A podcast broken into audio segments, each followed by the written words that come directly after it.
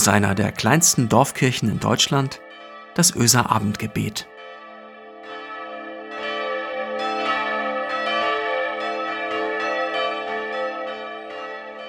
Einen schönen guten Abend, herzlich willkommen zum Öser Abendgebet. Ich bin Marco Müller, ich bin Pastor der Kirchengemeinde in Öse. Ich habe Ende Oktober meinen Mobilfunktarif gekündigt, also den dienstlichen. Ich sage euch, ich hätte es mal besser bleiben lassen sollen. Ich wollte nämlich ganz schlau sein. Ich dachte mir, ja, also wenn ich kündige, dann ruft bestimmt nach einigen Tagen jemand von der Telekom an und fragt, was man denn tun könne, damit ich bleibe. Und dann würde ich so tun, als ob ich mir das wirklich nochmal richtig gut überlegen wollte und ich würde mich ein bisschen zieren und am Ende ein halbes iPhone oder wenigstens ein besseres Datenvolumen bekommen. Wisst ihr was? Macht das nicht. Vielleicht lag es ja daran, dass es, wie gesagt, ein dienstlicher Vertrag war, so äh, ein kirchlicher Rahmenvertrag. Vielleicht war das ja auch der Grund, dass der Mitarbeiter in der Hotline sich überhaupt gar nicht auskannte. Jedenfalls passierte Folgendes. Ich bekam Post von der Telekom. Die Kündigungsbestätigung.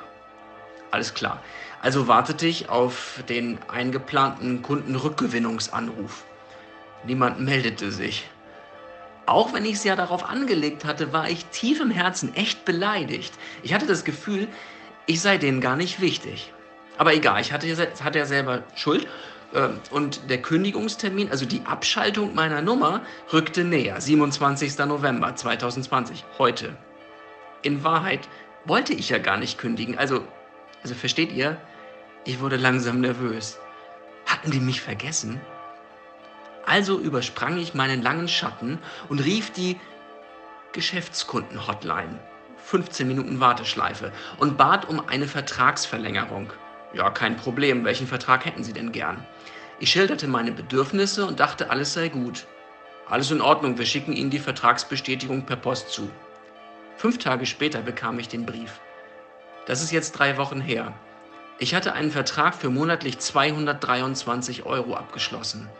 Entsetzen. Ich rief die Geschäftskundenhotline an, 15 Minuten Warteschleife, und bat um eine Vertragsänderung. Kein Problem, da müssen, wir, müssen Sie aber erstmal online kündigen.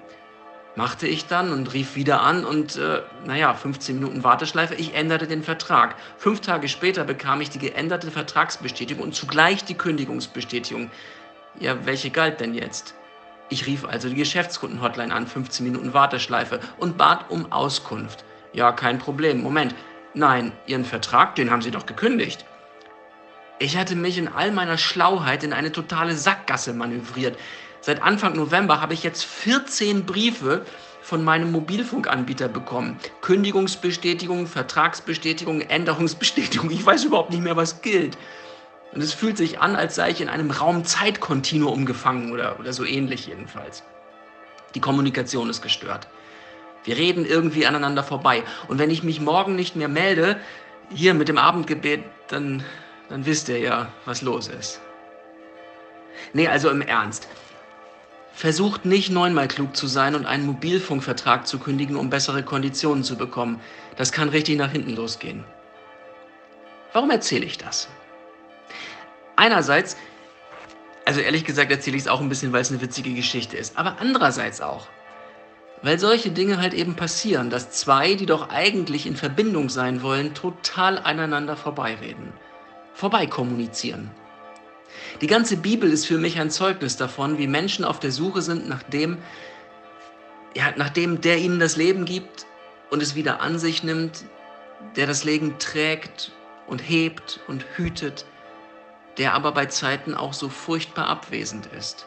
Und die ganze Bibel ist ein Zeugnis dieses einen, der sich um seine Menschen müht, sich ihnen nähert, zu ihnen spricht, aber sie verstehen ihn so schlecht, interpretieren ihn falsch, reißen sich Beine aus, als wollte er das, entreißen anderen die Herzen, die Hoffnung, das Leben, als wollte Gott das. Die Geschichte von Gott und uns Menschen ist eben auch eine, in der die Kapitel gefüllt sind von Verbindungsschwierigkeiten, von Missverständnissen, von fälschlichen Kündigungen, Vertragsänderungen und Neuanfängen. Klar, ich könnte jetzt ganz leicht ins Neue Testament stolpern. Auch dort ja der Versuch eines Neuanfangs. Gottes mit den Menschen, Jesus Christus. Aber heute Abend bleibe ich im Ersten Testament. Denn der Gott, der da spricht, ist ja überhaupt kein anderer. Einer, der um Vertrauen wirbt, der versucht, falsches Verstehen auszuräumen, der am Ende alles auf einen Punkt bringt. Und ich lese euch und ich lese mir heute einen Teil von Psalm 50. Und vor dem Hintergrund all dieser Kommunikationsprobleme, die wir so haben, wird mir damit vieles klarer. Als wollte Gott am Ende sagen, hey Freunde, es könnte doch so einfach sein. Also, Psalm 50. Gott der Herr, der Mächtige, redet und ruft der Welt zu, vom Aufgang der Sonne bis zu ihrem Niedergang. Aus Zion bricht an der schöne Glanz Gottes. Unser Gott kommt und schweiget nicht. Fressendes Feuer geht vor ihm her und um ihn her ein gewaltiges Wetter. Er ruft Himmel und Erde zu, dass er sein Volk richten wolle. Höre, mein Volk, lass mich reden. Israel, ich will gegen dich zeugen. Ich Gott, ich bin dein Gott.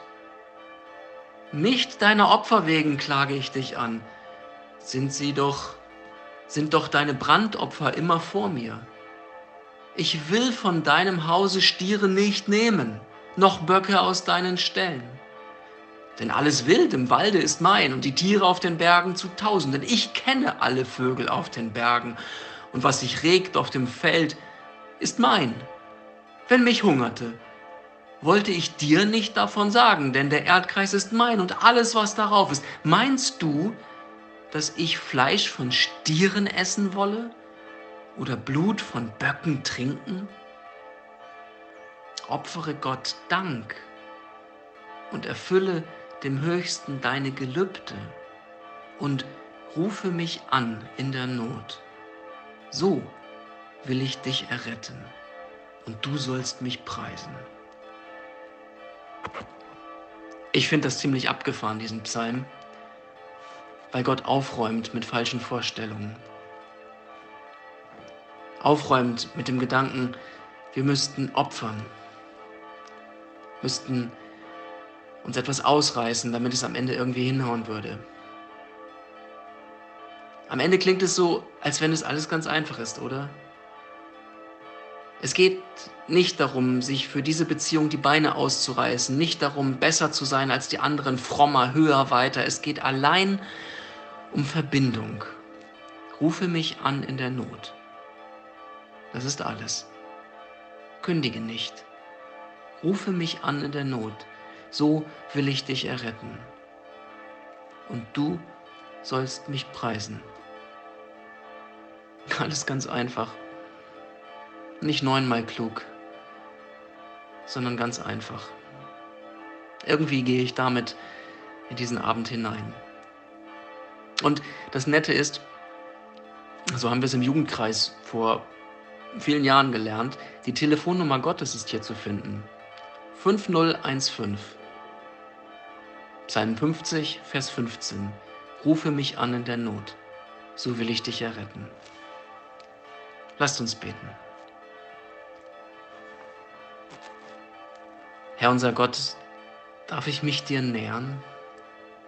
Obwohl ich nichts vorzuweisen habe, obwohl ich doch fühle, ich habe viel zu wenig Zeit für dich. Ich müsste viel mehr tun, müsste viel besser sein, viel frommer leben. Darf ich einfach kommen, so wie ich bin? Christus, ich kenne die Geschichten, in denen du dich näherst, in denen du vergibst und herzt und freundlich begegnest. Aber habe ich nicht viel zu oft auf diese Geschichten vertraut Herr, jetzt bin ich hier. Ganz und gar, so gut ich kann. Und ich höre und ich bringe vor dich, was ich habe.